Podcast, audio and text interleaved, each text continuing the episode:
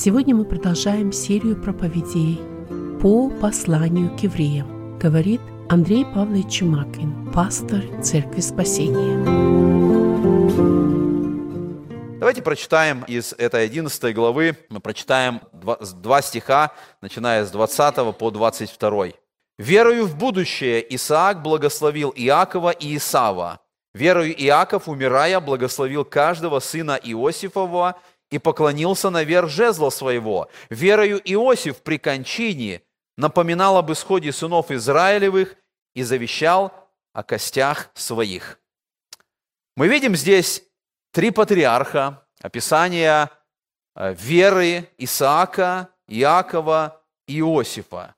И в каждом из этих библейских героев рассматривается кончина их жизни. Посмотрите, когда Павел пишет о каждом из них, он говорит, что их вера проявлялась перед смертью. Это важный момент, потому что встреча со смертью в старости – это великая проверка веры.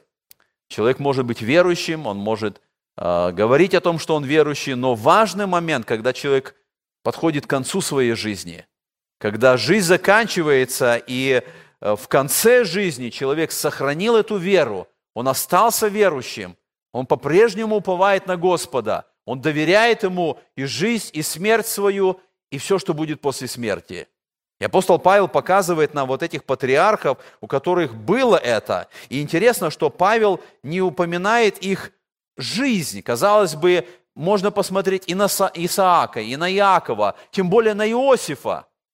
И сказать, посмотрите в жизни каждого из них, как они доказали веру свою, как они доверяли Богу, как они проявляли это. Но интересно, что Павел не затрагивает их жизнь, а подходит к смерти и описывает тот момент, что они делали перед смертью, в каком состоянии они были перед смертью. И мы видим, что каждый из них, Исаак, Иаков, Иосиф, они смотрят в будущее. Перед смертью они уповают на Бога, они доверяют Богу жизнь свою. Они являются примером веры, потому что обетование, которое Бог дал Аврааму, оно переходит на Исаака, не исполнившись в Аврааме. И Авраам остался верным Богу. И он знает, что то, что Бог обещал, оно исполнится, и это обетование переходит на Исаака. И Исаак верит Богу и доходит до своей смерти, и это обетование еще не исполнилось, и он все равно верит, что оно исполнится. И оно переходит на Якова, потом на Иосифа, и каждый из этих библейских героев перед кончиной своей жизни, он дает пример, он верит, если Бог сказал, то это обязательно исполнится – это обязательно осуществится. Я вижу, что мы видим, что вот в их жизни эта уверенность, она показана, даже когда обстоятельства жизни показывают, что этого не происходит. И в этом для нас большой пример, потому что иногда в нашей жизни, я бы сказал, часто в нашей жизни, обстоятельства жизни противоречат Божьему обетованию. Господь обещает нам что-то в Своем Слове. Он обещает благословить, сохранить, помочь. Но обстоятельства, в которых мы оказываемся, они, казалось бы, противоречат этому. Мы не видим, чтобы в жизни реально что-то осуществлялось, что Бог сказал. И мы оказываемся перед выбором, или что-то не так с этим обетованием, или же нам остаться твердыми и верными. И сказать, если Бог это сказал, я буду на это уповать, даже если в моей жизни не происходит то, что должно происходить, даже если вокруг все противоречит, и я не вижу реального осуществления, я все равно останусь верным Божьему Слову и Божьему обетованию. И вот мы видим с вами три поколения после Авраама, как я сказал, Исаак, Иаков и Иосиф. Они показывают, они дают нам пример. Каждый из них умер, не получив обещанного. Каждый из них дошел до окончания своей жизни и остался верным и мы видим, что э, на самом деле вот каждый из них это пример того, что апостол Павел записал в послании филиппийцам 1.6. Помните, он говорит, будучи уверен в том, что начавший вас доброе дело будет совершать его даже до дня Иисуса Христа. Он говорит, я уверен, и мы все должны быть уверены, если Бог дал свое слово, Если Бог в нашей жизни начал что-то делать, Он даровал нам спасение, Он принял нас, Он усыновил нас, Он будет это делать даже до дня Иисуса Христа. И вот все эти три патриарха, они дают пример, они именно так уповали на Бога. Давайте посмотрим на каждого из них. Мы вначале посмотрим на Исаака, и когда мы будем смотреть на пример каждого из них, это вера перед смертью. Как они показывают эту веру перед смертью? Мы смотрим на Исаака, как я сказал, на него переходит обетование, которое Бог дал Аврааму. И о нем сказано, верою в будущее Исаак благословил Иакова и Исава. Мы знаем, что это было особое благословение в то время, когда отец подходил к смерти, он призывал своих детей, и он благословлял своих детей, он просил у Бога благословения. И вот этот момент, который описан здесь, когда Исаак благословляет Иакова и Исава, в этот момент Исааку примерно 130 лет – и мы читаем с вами, сказано о том, что он сам говорит, вот я состарился, не знаю дня смерти моего. Интересно, что когда Исаак умер, ему было 180 лет. Посмотрите, в этот момент ему 130, и он ожидает смерти. Это означает, что с этого момента и до окончания своей жизни, это еще 50 лет, которые он жил, может быть, немножко меньше – и он все это время думал о смерти. И он все это время готовился, и он верил, и он уповал на Бога, и он знал, что Господь исполнит то, что он сказал. Интересно в этом тексте, когда мы с вами читаем, здесь сказано, верою в будущее Исаак благословил Иакова и Исава. Иаков стоит на первом месте. И это не случайно. Мы знаем, когда читаем с вами историю жизни Исаака, его сыновей, Иакова и Исава, мы знаем, что э, Исаак любил Исава как старшего сына, Ревека любила Иакова, и мы помним эту историю, что Ревека начинает делать вот те особые действия для того, чтобы отец в старости благословил Иакова, чтобы на него перешло это, это благословение. И мы помним вот эту историю, я зачитаю просто несколько стихов. Это 27 глава книги «Бытие», когда Исаак подошел, написано, он подошел и поцеловал его, и ощутил Исаак запах от одежды его, и благословил его, и сказал, вот запах от сына моего, как запах от поля, который благословил Господь. Да даст тебе Бог от росы небесной, и от тука земли, и множество хлеба и вина, и да послужат тебе народы, и да поклонятся тебе племена, будь господином над братьями твоими, и да поклонятся тебе сыны матери твоей, проклинающие тебя проклятые, благословляющие тебя благословлены.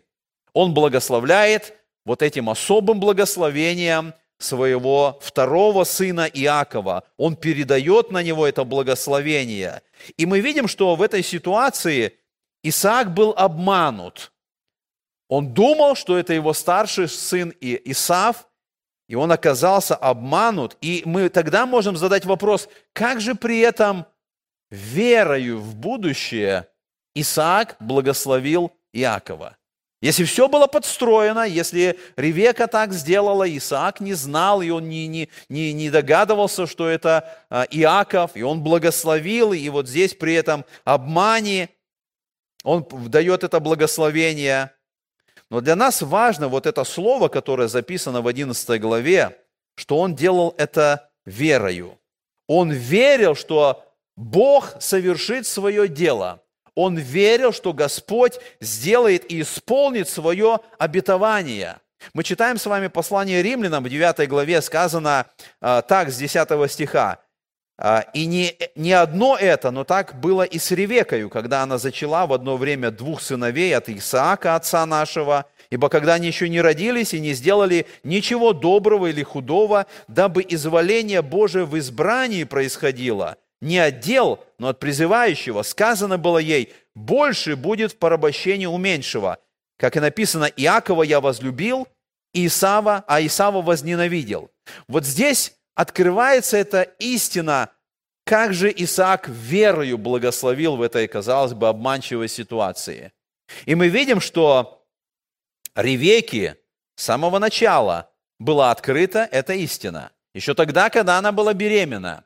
когда оказалось, что а, у нее в утробе а, двое сыновей, мы видим, Господь принимает свое решение. Господь принимает, что именно через Иакова пойдет исполнение обетования – и в этой ситуации многие кальвинисты толкуют эту девятую главу, и они говорят, посмотрите, как Бог делает свой выбор к спасению, это не, не зависит от человека, тут так написано, дабы изволение в избрании происходило, упуская важную деталь.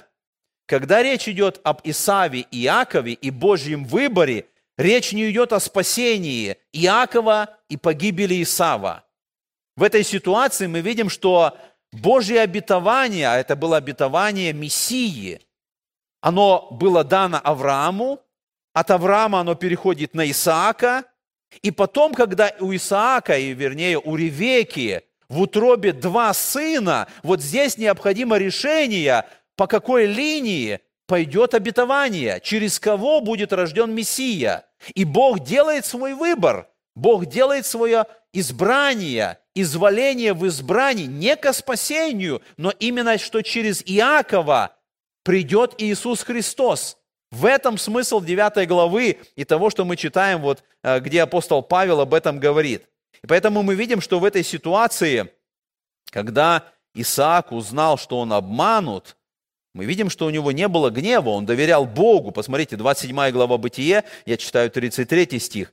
И вострепетал Исаак весьма великим трепетом. И сказал, кто же это, который достал дичи и принес мне, и я ел от всего прежде, нежели ты пришел, и я благословил его, он и будет благословен. Нам трудно истолковать, в чем вот этот особый трепет Исаака. Но я думаю, что если Ревека помнила о том, что Бог сказал ей – что благословение или обетование пойдет через Иакова еще тогда, когда она была беременна. Я думаю, что Ревека это не забыла. И, возможно, то, что делает Ревека, когда она, ну, как оказалось бы для нас, не совсем правильным способом подводит Иакова под благословение, может быть, для нас по-другому нужно посмотреть на Ревеку. Может быть, она помнила, что Бог ей сказал. Это открыто было – не Исав, а Яков.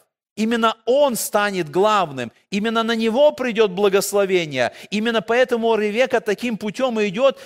На него должен Исаак передать благословение. Что происходило с Исааком?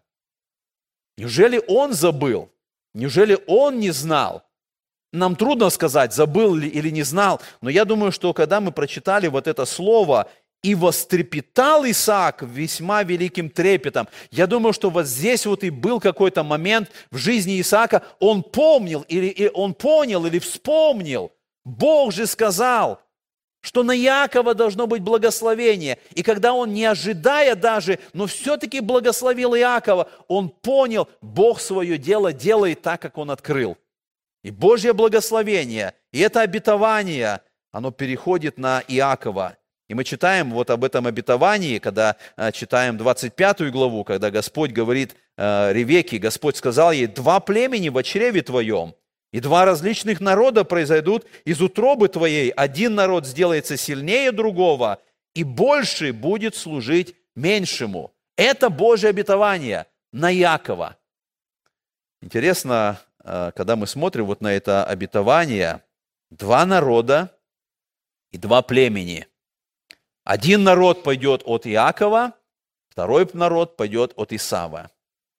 И когда мы переходим к тому моменту, когда исполнилось обетование, когда в Вифлееме родился Мессия, когда в Вифлееме родился истинный царь иудейский, тот, кто пришел от Авраама через Исаака, через Иакова избранного, и потом через Давида, в Вифлееме родился Иисус. Он истинный Мессия, он истинный царь иудейский. И в это же время в Иудее царствует Ирод.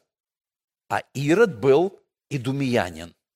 А Идумея или Едом – это территория, на которой жили потомки Исава. И мы видим с вами уже в этом рождественском повествовании вот это исполнение два народа и два царства. Есть истинный царь, истинный Мессия, истинный царь иудейский, тот, кто по обетованию. И с другой стороны, мы видим с вами, что есть и другой царь, как замена Мессии, царь Ирод, тот, которого сатана пытается поставить вместо Мессии, в другого царя. Мы видим это Божье обетование, которое исполнится. Но Исаак в то время, он благословил Иакова.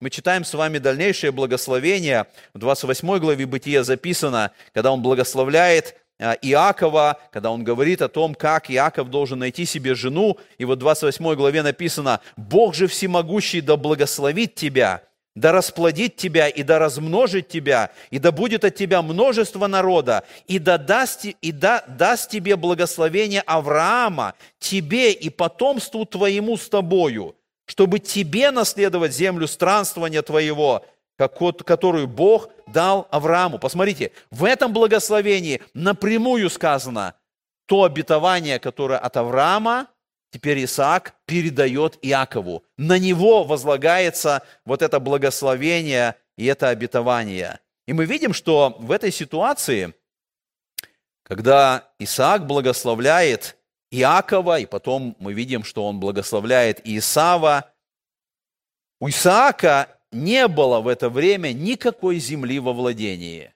кроме вот того места для погребения, которое еще Авраам купил, у него не было ничего. Ему нечего передать. Он благословляет Богом, он говорит здесь, чтобы тебе наследовать землю странствования, которую Бог дал Аврааму. Какую землю? Авраам не имел никакой земли. Небольшой кусок земли для погребения, и это все, что было Аврааму, это все, что Авраам Исааку передал, это все, что Исаак может теперь своему сыну отдать. Но в этом вера Исаака.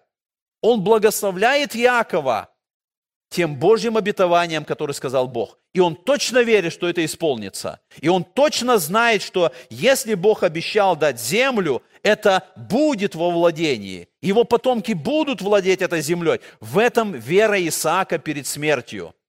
И для нас это пример. Когда мы берем этот урок, для нас важно научиться доверять Богу, несмотря на обстоятельства. У Исаака все обстоятельства его жизни говорили против. Никакой земли, ничего не исполнилось, ничего нет, но он верит Божьему Слову. И мы должны взять для себя этот урок. Даже когда обстоятельства, то, что вокруг нас происходит, они противоречат Божьему Слову, и, казалось бы, ничего не исполняется, и Бог нигде никак не действует, мы должны доверять Божьему Слову. В этом вера, которая проявляется в действии. В этом реальность настоящей веры, о которой сказано, это осуществление ожидаемого. Это уверенность в невидимом. Когда ничего нет, когда ничего не происходит, мы верим Богу. И это и есть настоящая вера в жизни нашей. Мы смотрим второй пример, и второй пример, который мы находим здесь, это пример Иакова. О нем сказано, верою Иаков, умирая, благословил каждого сына Иосифова и поклонился наверх жезла своего. Мы видим второй пример том, что Иаков, он также верил, что Бог исполнит свои обетования. И даже когда он умирал, написано, он благословил каждого сына Иосифова, он благословил своих сыновей. Мы знаем, что первенцем Иакова был Рувим. Но история также в книге Бытия записана, что он согрешил с наложницей отца своего. И поэтому, когда Иаков благословляет своих сыновей, когда он благословляет Рувима, вот так написано, 49 глава Бытие, «Рувим, первенец мой, ты крепость моя, и начаток силы моей, верх достоинства и верх могущества, но ты бушевал, как вода, не будешь преимуществовать, ибо ты взошел на ложе отца твоего, ты осквернил постель мою». И вот теперь мы видим, что Рувим, на которого должно перейти обетование – на которого должно перейти благословение, из-за того, что он согрешил, он не получит этого. И вот теперь два сына Иосифа, они получают двойное благословение.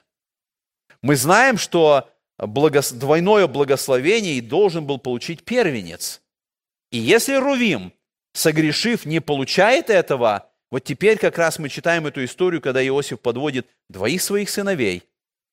Иаков благословляет их, даруя им благословение. То есть Иосиф, он получает первенство, он получает двойное благословение. И вместо Рувима Иосиф становится на это место, получая благословение. Об этом мы читаем первая книга Паралипоменон, пятая глава.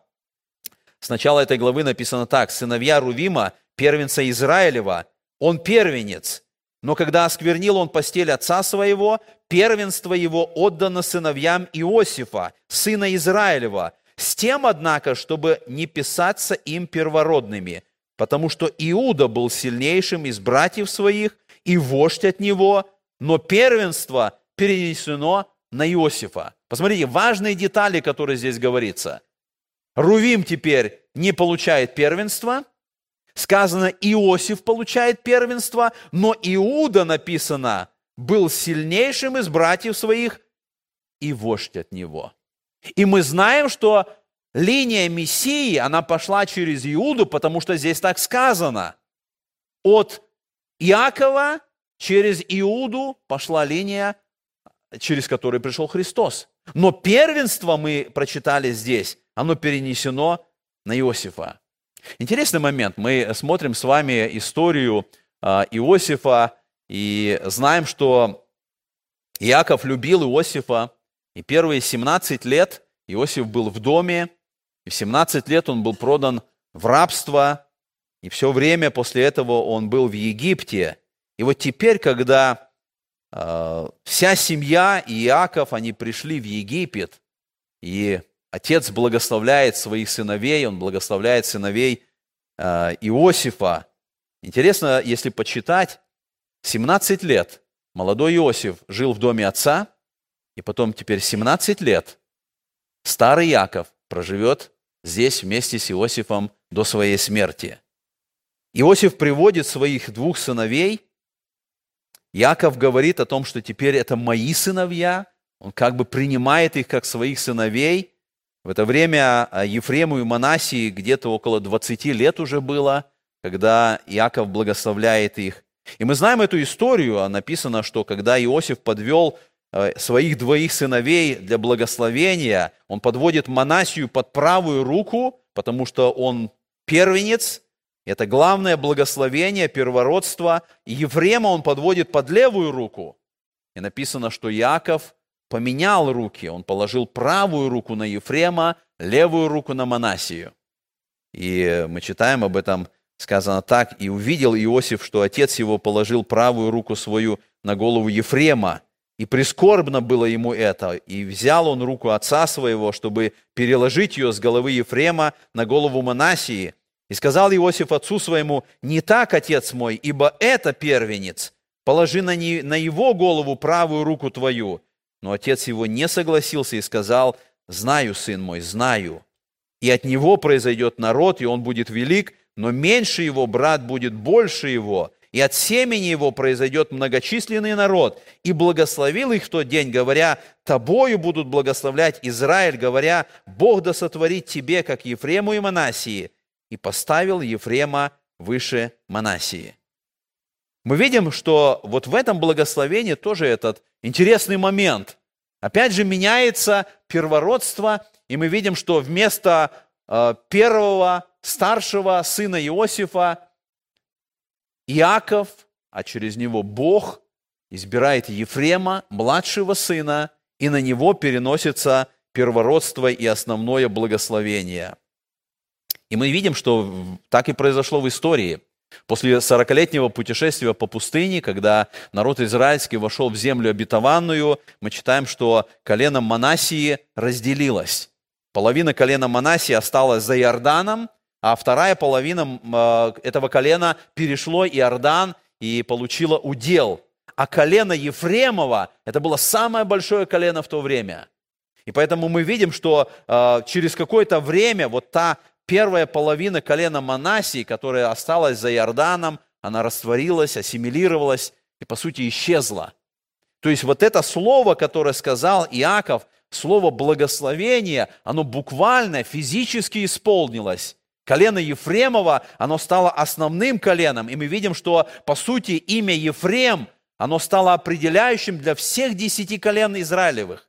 Кроме Южного царства, где было колено э, Вениамина и Иуды, все десять колен, которые образовали Северное Израильское царство, они назывались коленом Ефрема. То есть мы видим это благословение, оно осуществилось буквально.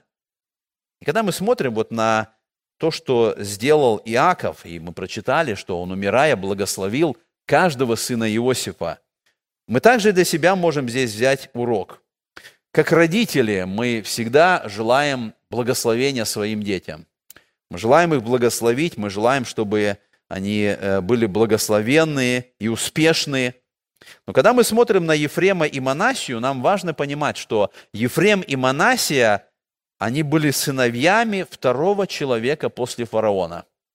Мы смотрим на то, что они выросли в роскоши, скорее всего, они играли во дворце э, с детьми фараона, они имели лучшее образование, они могли быть успешными в любой области в Египте. И было бы понятно, если бы их дед Иаков, когда благословлял их, он бы сказал, будьте успешны таковыми, как ваш отец. Иосиф, ваш отец, он достиг самого высокого положения в Египте. И это благословит Бог, чтобы и вы этого достигли, чтобы вы были такими же успешными. Но мы видим, что Иаков, пастух, странник, который перешел в Египет, едва не умерев от голода, он пришел туда, и он принимает этих двоих принцев, как своих сыновей. Он принимает их и передает на них благословение Авраама. И в этом как раз урок, потому что мы думаем, что он передал им, какое наследство Иаков передал вот этим двум принцам, что он дал им. Землю, которую он сам не имел, этот кусок земли, который достался ему от его отца Исаака. Мы видим, что в Египте у них было все, что только можно мечтать. Другого ничего и не добавишь, и даже представить невозможно. Но мы видим, что Иаков, благословляя, он передал им духовное благословение Авраама. Это самое ценное, и это то, что намного лучше вот того богатства, которое достиг Иосиф, которое достигли его сыновья. Иаков верил, что Бог сделает – Бог осуществит то, что обещал. И вот это благословение его деда Авраама, его а, отца Исаака, он передает Ефрему и Манасии как что-то самое дорогое и как что-то самое ценное. И мы берем с этого пример для себя. Потому что многие родители хотят, чтобы их дети были успешны. И здесь может быть большая разница между словами «благословенный» и «успешный». И часто родители хотят, чтобы их дети были успешны в этой жизни, в этом мире, чтобы они были успешны в материальных вопросах, чтобы они были успешны в положении, которое они достигнут, которое они займут. И часто родители хотят вот этого материального успеха больше, нежели духовного благословения. И положив на чашу весов материальный успех и духовное благословение, родители часто думают – вот это материальное, это что-то более значимое, это что-то реальное. Что такое духовное благословение? Как, как его определить, как его, как его измерить? Что это такое? Но в этом тексте мы видим, что верою Иаков умирал, он дал им духовное благословение, как что-то более важное, как что-то более ценное, чем материальное. И мы видим, что Бог делает свое дело. Бог, пони... Бог осуществляет это. И для нас, когда родителей, должно быть это более важно. И когда мы говорим о детях, когда мы э, направляем их в жизнь, когда мы э, пытаемся помочь им в выборе будущего пути, мы много можем дать советов, кем они должны быть, куда они должны пойти учиться, кем они э, должны стать, чем они должны заняться. Как мы отреагируем, если сын наш скажет, что я хочу поехать в Африку, быть миссионером – я знаю, есть такие примеры, когда родители отговаривают от этого. Ну, что такое Африка? Что такое миссионер? Тебе жить, тебе, тебе нужно как-то думать о будущем, тебе о семье нужно думать. И мы начинаем вот на этой чаше весов взвешивать материальный успех и духовное благословение. И вот этот пример Иакова, он должен нас научить. Духовное благословение, оно переходит от Бога, оно более важно, оно более ценно. И мы, как родители, благословляя своих детей, мы должны именно подводить их к этому, подводить к этому благословению. Интересно заметить, что вот в этом выборе, как я сказал, что Иаков благословляет, и он выбирает Ефрема, младшего, вместо Манасии, старшего – и вот в этом выборе, я думаю, что для нас есть этот определенный, определенная истина, что Божьи планы, они не такие, как планы человеческие. Мы можем увидеть, что вместо старшего Бог предпочел младшего.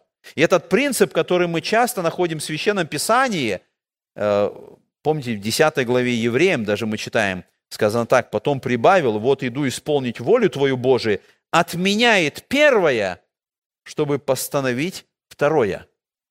Вот этот Божий принцип очень часто заметен в Священном Писании. Бог отменяет первое, чтобы второе постановить, и чтобы второе стало более важно, чем первое. Мы смотрим на историю Каина и Авеля, и мы видим, что это происходит.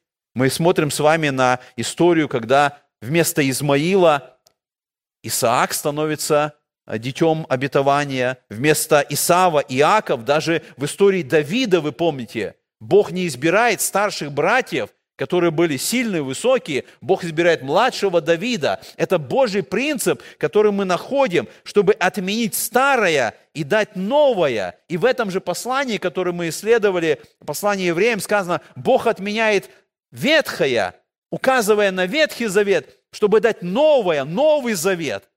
Это Бог благословляет. И для нас, когда мы говорим что мы приходим к Богу, и Писание говорит, наше возрождение – это то, когда ветхое прошло, и теперь все новое. И нам важно увидеть вот этот момент, что для нас важнее – старая природа, ветхая природа или новая. Бог отменяет старое, потому что это плотское, это прежнее, это мирское, новая природа, новый человек. Это желает Бог благословить. И поэтому для нас очень важно увидеть в нашей жизни, что Бог благословляет сегодня. Как вот это благословение Иакова, оно на нас переходит, когда Бог благословляет нового человека, рожденного по образу Иисуса Христа. Интересный момент, который мы замечаем в этом тексте, написано, что Иаков поклонился наверх жезла своего – и в 47 главе книги «Бытие» написано, как это происходило. Сказано, «И пришло время Израилю умереть, и призвал он сына своего Иосифа, и сказал ему, если я нашел благоволение в очах твоих, положи руку твою под стегно мое и клянись, что ты окажешь мне милость и правду, не похоронишь меня в Египте, дабы мне лечь с отцами моими, вынесешь меня из Египта и похоронишь меня в их гробнице, Иосиф сказал, «Сделаю по слову твоему». И сказал, «Клянись мне». И клялся ему. И поклонился Израиль на возглавие постели.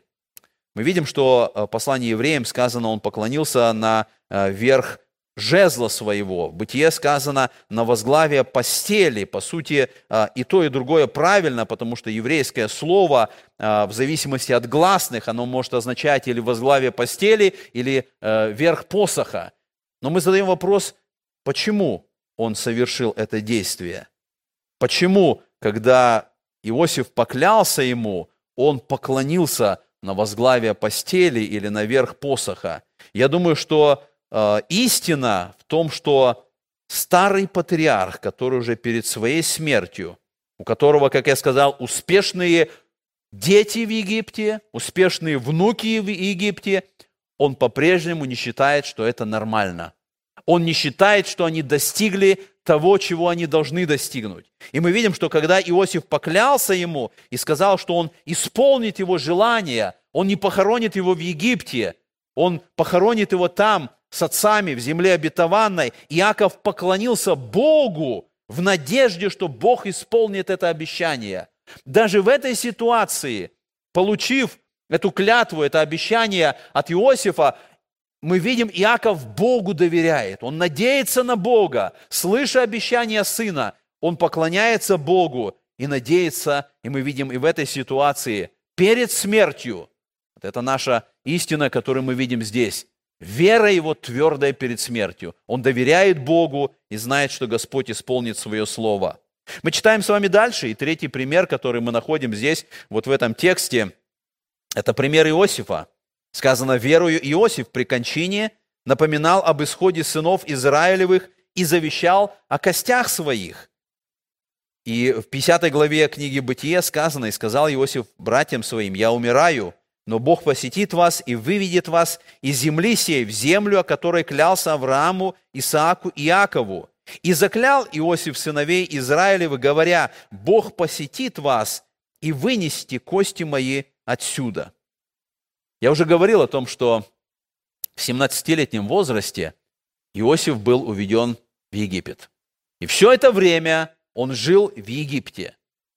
Но перед своей смертью мы видим, он не забыл о земле обетованной. Его желание в том, чтобы кости его были вынесены, и даже тогда, когда он второй после фараона, он по-прежнему чувствует себя в изгнании. Он по-прежнему не чувствует, что это, это его место, это его земля. И умирая, он напоминает об исходе. Это его вера перед смертью. Он верит, Божьему обетованию. А Божье обетование Бог даст землю, это будет земля обетованная. Не здесь, в Египте, а там, где Бог клялся Аврааму. И перед смертью он напоминает об этом обетовании. Он верит, что это произойдет, и говорит, когда вы будете выходить, мои кости вынести, и меня похороните там. Мы не знаем, кому, каким братьям он говорил. Здесь написано, что он напоминал, э, вот в книге «Бытие» мы прочитали, он братьям своим – были ли это братья Иосифа или просто это евреи, но мы видим, что Иосиф – это сильный пример веры. Это пример веры при жизни, и мы видим, что здесь он оставляет вот это завещание о костях своих. Он хочет, чтобы его похоронили в Ханаане. И мы читаем, что это произошло. Моисей сделал это, 13 глава Исход сказано, «И обвел Бог народ дорогою пустынную к Черному морю, и вышли сыны Израилевы, вооруженные земли египетской, и взял Моисей с собою кости Иосифа, ибо Иосиф клятвою заклял сынов Израилевых, сказал, посетит вас Бог, и вы с собою вынести кости мои отсюда». Мы видим, Моисей исполнил это, когда он выходил во время исхода. И книга Иисуса Навина показывает, что Иисус Навин закончил это – 24 глава книги Иисуса Навина мы читаем, «И кости Иосифа, которые вынесли сыны Израилевы из Египта, схоронили в Сихеме, в участке поля, которое купил Иаков у сынов Емора, сына Сихем, э, отца Сихемова, за сто монет, и которое досталось в удел сынам Иосифовым». Мы видим то, что ожидал, то, о чем просил Иосиф, оно исполнилось. И в этой ситуации, когда мы смотрим вот на тот урок, который мы можем взять с этого текста, мы можем сказать, что искушение в успехе и богатстве, оно всегда намного сильнее, чем искушение в бедности. Есть свои искушения, когда человек бедный, есть свои искушения, когда человек богатый. Бедный человек, он быстрее понимает свою зависимость от Бога, он понимает свою нужду в Боге, а богатый, он быстрее готов возложить свою надежду на богатство. И мы видим, что Иосиф этого не делал. Перед смертью Иосиф, второй после фараона, он возлагает свою надежду на Бога. Он доверяет Богу. И поэтому мы видим, что все они, и Исаак, и Иаков, Иосиф, перед смертью, они показывают веру перед смертью. Они смотрели в будущее. Они знали, что Бог исполнит. Они имели эту уверенность в будущем. И вера их, она была сильной перед э, окончанием их жизни. И поэтому мы видим, что они имели это обетование. Именно поэтому они не хотели оставаться в Египте. Они знали, что Бог исполнит свое слово.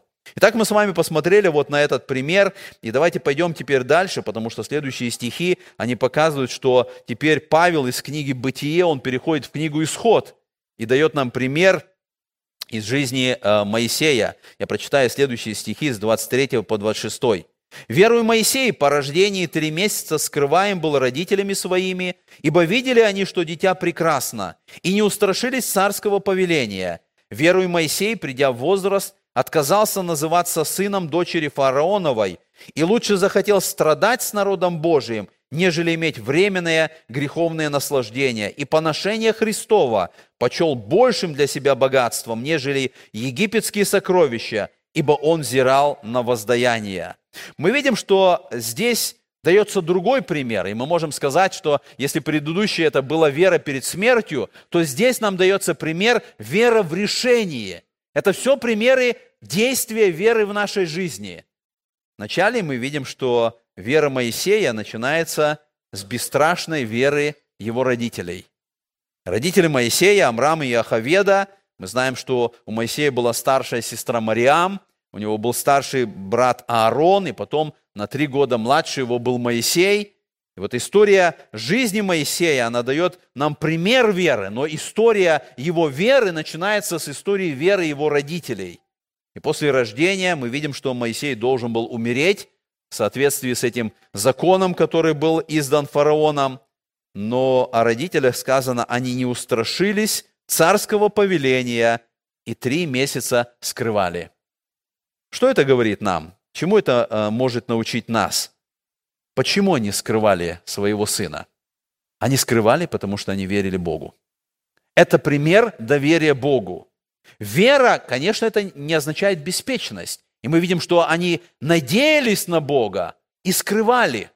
Они не просто как-то, знаете, беспечно а, а, открыли, что нет, мы не повинуемся. Они скрывали и верили, доверяли Богу. И мы понимаем, что вся семья их была подвержена риску. Если ребенок заплачет, если вдруг кто-то услышит, скорее всего, они а, будут наказаны смертью. И мы видим, что вот это пример веры был важен для этих евреев, которые пишет апостол Павел. У этих евреев были гонения от римлян. Они скрывались, они боялись, они были подвержены гонениям. И поэтому вот этот пример родителей Моисея, он важен был для них. Они знали, что это ребенок. Интересно, когда мы читаем, здесь написано, «Ибо видели они, что дитя прекрасно, и не устрашились царского повеления». И мы начинаем думать, э, в чем эта причина, почему они скрывали. Написано, они видели, что дитя прекрасно, но мы понимаем, что э, для каждого родителя его ребенок прекрасен, и нет страшных и непрекрасных детей. Но я думаю, что здесь очень важный момент нам открывается. Помните, когда Стефан говорит об этом, это 7 глава Деяния апостолов, он говорит так, «В это время родился Моисей и был прекрасен пред Богом». Я думаю, что причина, по которой родители скрывали своего сына, они понимали, что это ребенок, и как дитя, как и любое другое дитя, он перед Богом. Это жизнь Богом дарованная. И поэтому они не устрашились царского повеления. Они не отдали своего ребенка на смерть. Они понимали, это жизнь, которую даровал Бог, это дитя прекрасно пред Богом. Эта жизнь должна быть сохранена. И в этом их вера была и доверие Богу, когда они отказались исполнять это повеление, и мы видим, что доверяя Богу, они сохранили жизнь своему ребенку. Когда мы смотрим вот на это, я посмотрел статистику, начиная с 1970 года, э, с легализации аборта в Америке, здесь в Америке произошло, было произведено 48 миллионов абортов. 48 миллионов абортов в Америке. Это ужасные цифры, это ужасное преступление, которое было совершено. В Китае, 70, э, начиная с 1979 года, нельзя было иметь больше одного ребенка в семье из-за перенаселения. И, и, и там, в Китае, совершались насильственные аборты, насильственная стерилизация. Это была программа государства, и только вот недавно, в 2015 году, было принято решение, что в китайской семье они имеют право теперь иметь двоих детей. И за это время, начиная с 1970 э, года, в Китае было совершено 500 миллионов абортов. Ужасная цифра. Мы прочитали с вами вера родителей Моисея, они видели, что дитя прекрасно перед Богом. Они понимали ценность жизни. Другой момент, который я вижу, а, когда сказано, он был прекрасен перед Богом, у них была вера, что Бог через их сына, через Моисея, осуществит особый план, что этот сын, он дан им, и они должны сохранить эту жизнь, и Бог что-то сделает, потому что он прекрасен перед Богом. Поэтому мы видим, что э, это, это пример веры родителей, которые сохранили своего ребенка, и Бог использовал его. Мы читаем с вами дальше, с 24 стиха дается пример уже веры самого Моисея. Верую Моисей, придя в возраст, отказался называться дочерем, э, сыном дочери фараоновой. Традиция говорит, что э, эта дочь фараона была бездетна. Мы не знаем, точно это так или нет, но то, что она э, усыновила вот этого мальчика, который был найден ею, возможно, так оно и было. И поэтому, если это было так, это только подтверждает все, все, что имела дочь фараона, должно перейти Моисею. Он должен быть наследником. Он должен получить это. И мы видим, что сказано, что он отказался называться дочери, сыном дочери фараоновой. То есть мы видим, что Моисей избрал другой путь, путь страданий. И мы думаем, в чем были эти страдания? Первое, он был отчужден от этой приемной семьи. Может быть, нам так легко это как-то читается, что он отказался, но дочь фараона усыновила его, она воспитывала его. Мы можем задать вопрос, любила ли дочь фараона этого усыновленного сына? Да, скорее всего. Это был ее сын. Она усыновила его, она воспитывала его. И мы читаем, что у Моисея был особый статус, он сын дочери фараона, и когда он пришел в возраст, написано, он отказался от этого статуса. Это сложно понять, и нам трудно представить чувство дочери фараона, когда это произошло. Когда э, она усыновила этого сына раба, и она знала, что это сын раба. И она знала, что э, он должен умереть. Она усыновила, она приняла его во дворец, свою семью, и теперь он сознательно отказывается от этого. Нам трудно понять чувство дочери фараона, и нам трудно, наверное, понять чувство самого Моисея. Я не думаю, что это было легкое решение для него, даже когда мы думаем об этих взаимоотношениях, которые были. Но он пошел этим путем. Ему нужно было принять решение, кто он, египтянин или еврей. И он принимает это решение. И это был тот путь, о котором сказано, он согласился лучше страдать. Он отказался от почета, от удовольствия, от богатства. Мы говорили, что у него было особое положение в Египте, особая перспектива – он мог получить все эти египетские сокровища, но мы видим, что он отказывается от этого. Он был подвержен вот всем этим насмешкам, и он пошел страдать с народом. Он выбрал этот путь пойти с народом в пустыню. Но с другой стороны, мы видим, отказавшись от того, что он имел, он получает духовные благословения. Вера, которая проявлена была в этом решении, это вера в решение, она приносит ему духовные благословения. В чем эти были духовные благословения? Первое, он теперь с народом Божьим. Посмотрите, сказано, что он решил страдать с народом Божьим. Это благословение. Он делает свой выбор, и это было не особо привлекательный народ. Это были рабы, они в то время не были каким-то значимым народом. Он принимает решение быть с ними, вот с этими грязными рабами, вот с теми людьми, которые не имели какого-то положения, но это народ Божий. И он принимает решение быть с народом Божьим. Мы смотрим на церковь. В церкви есть разные люди. Не всегда это какие-то высокие, привилегированные. Есть разные люди в церкви. Иногда мы смотрим, нам кажется, да верующий он или неверующий, вот он такой, такой, такой. Но это церковь Божия. И нам важно это понимать. И нам важно принять решение. когда я слышу, когда кто-то поносит церковь, и там какие-то слышит действия, еще что-то, это Божья церковь. И Моисей понял, он принял решение быть с народом Божьим, какой бы ни был этот народ. И он понял потом, какой это народ. Когда они были в пустыне, он понял, какой этот народ. Когда они роптали, когда они его убить хотели. Но это Божий народ. И он принимает это решение быть с этим народом. Второе мы можем сказать, мы видим благословение, что его выбор дал ему большее богатство. Сказано, поношение Христова он почел большим для себя богатством. Это выбор веры, это не выбор разума, потому что разумно такое решение нельзя придумать. Вместо богатства выбрать поношение. Но он почел, он принял верою, что то, что связано с Христом, это большее богатство. И мы думаем, знал ли он что-то о Христе? Как он понимал что-то о Мессии. Мы не знаем точно, сколько он знал о Христе. Мы знаем, что Авраам знал о Христе. И сам Христос говорит об этом, что он радовался. Но мы знаем, что Моисей говорит, в Второзаконие 18.15, он говорит, «Пророка из среды тебя, из братьев твоих, как меня, возвигнет тебе Господь Бог твой, Его слушайте». И этими словами он указывал на Христа. Он говорил, что будет пророк, и народ должен слушать его. Он знал о Христе, он верил в Христа. Мы не знаем, в каком объеме, но мы видим, он принимает это решение. Сказано, поношение Христова – это большее богатство, это лучший выбор, который он делает. Для нас это важный момент, потому что, когда мы смотрим на то, что происходит в нашей жизни, мы должны сказать, что самый лучший способ побеждать искушение похоти, искушение очей, похоть очей, гордость житейская – это понимать несравнимую ценность Иисуса Христа. Когда мы понимаем то, что то богатство, которое мы имеем во Христе, когда мы понимаем, кто есть Христос, это победа над всеми искушениями. Этот выбор сделал Моисей, это был выбор веры. И третье, что мы видим, что выбор Моисея, он дает ему вечное благословение. Сказано, ибо он взирал на воздаяние. Он сделал этот выбор страдать с народом, потому что он смотрел в будущее.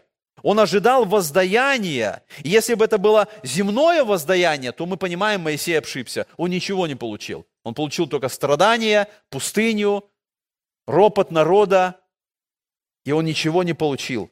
Потому что это земное время 40 лет пустыни с этой огромной толпой ропотников, оно не, дало, не дало ему никакого успеха и ничего доброго. Но его воздаяние написано в 11 главе, мы читали этот стих, они стремились к лучшему, то есть к небесному.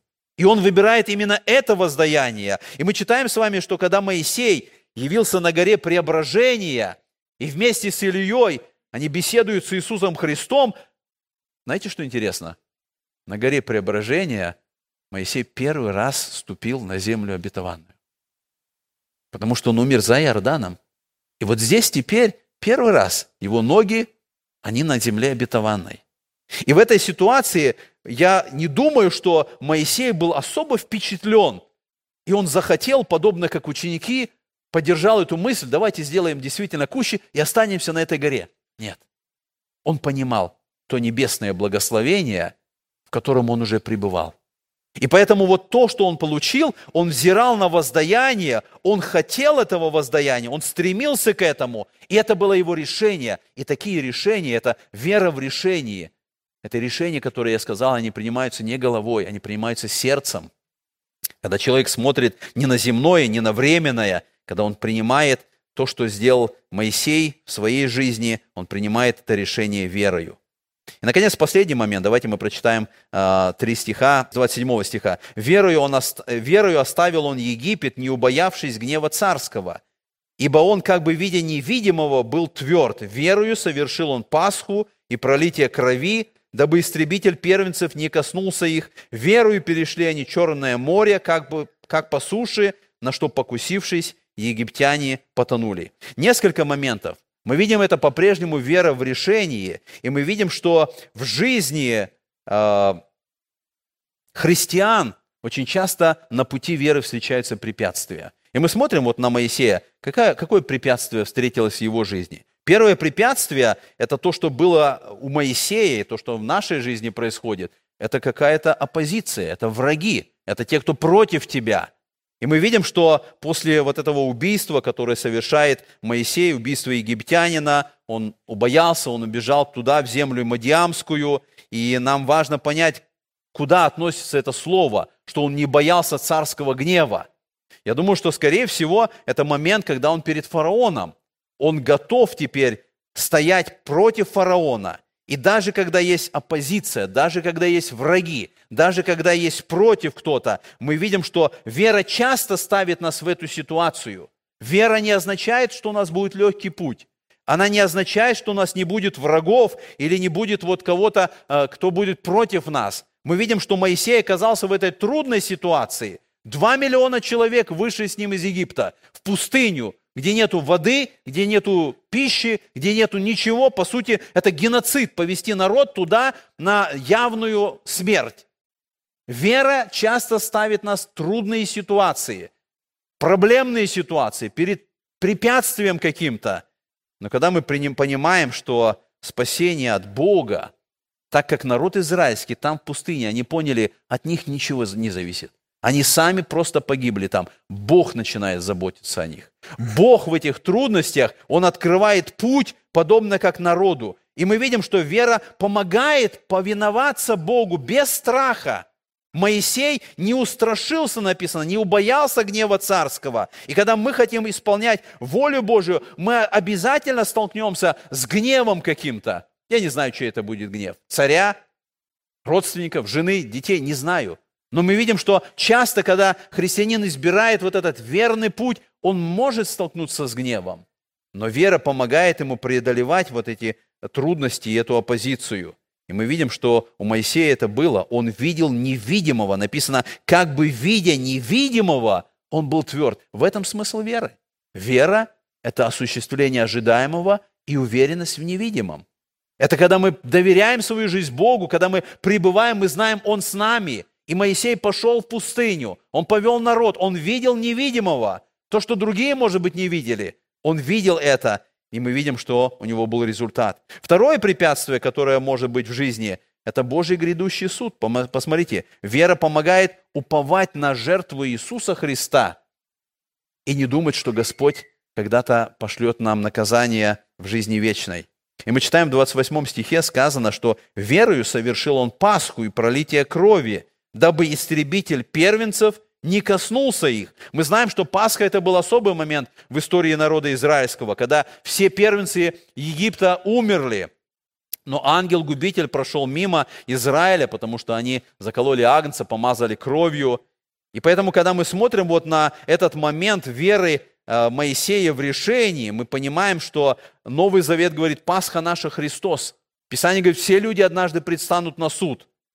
Не только египтяне и евреи были бы подвержены этой гибели, если бы они не воспользовались кровью Агнца. И поэтому мы сегодня смотрим с вами и видим, что как в то время Бог обеспечил путь спасения, Бог обеспечил Агнца для того, чтобы человек верою, принимая это спасение, получил освобождение от суда и от наказания.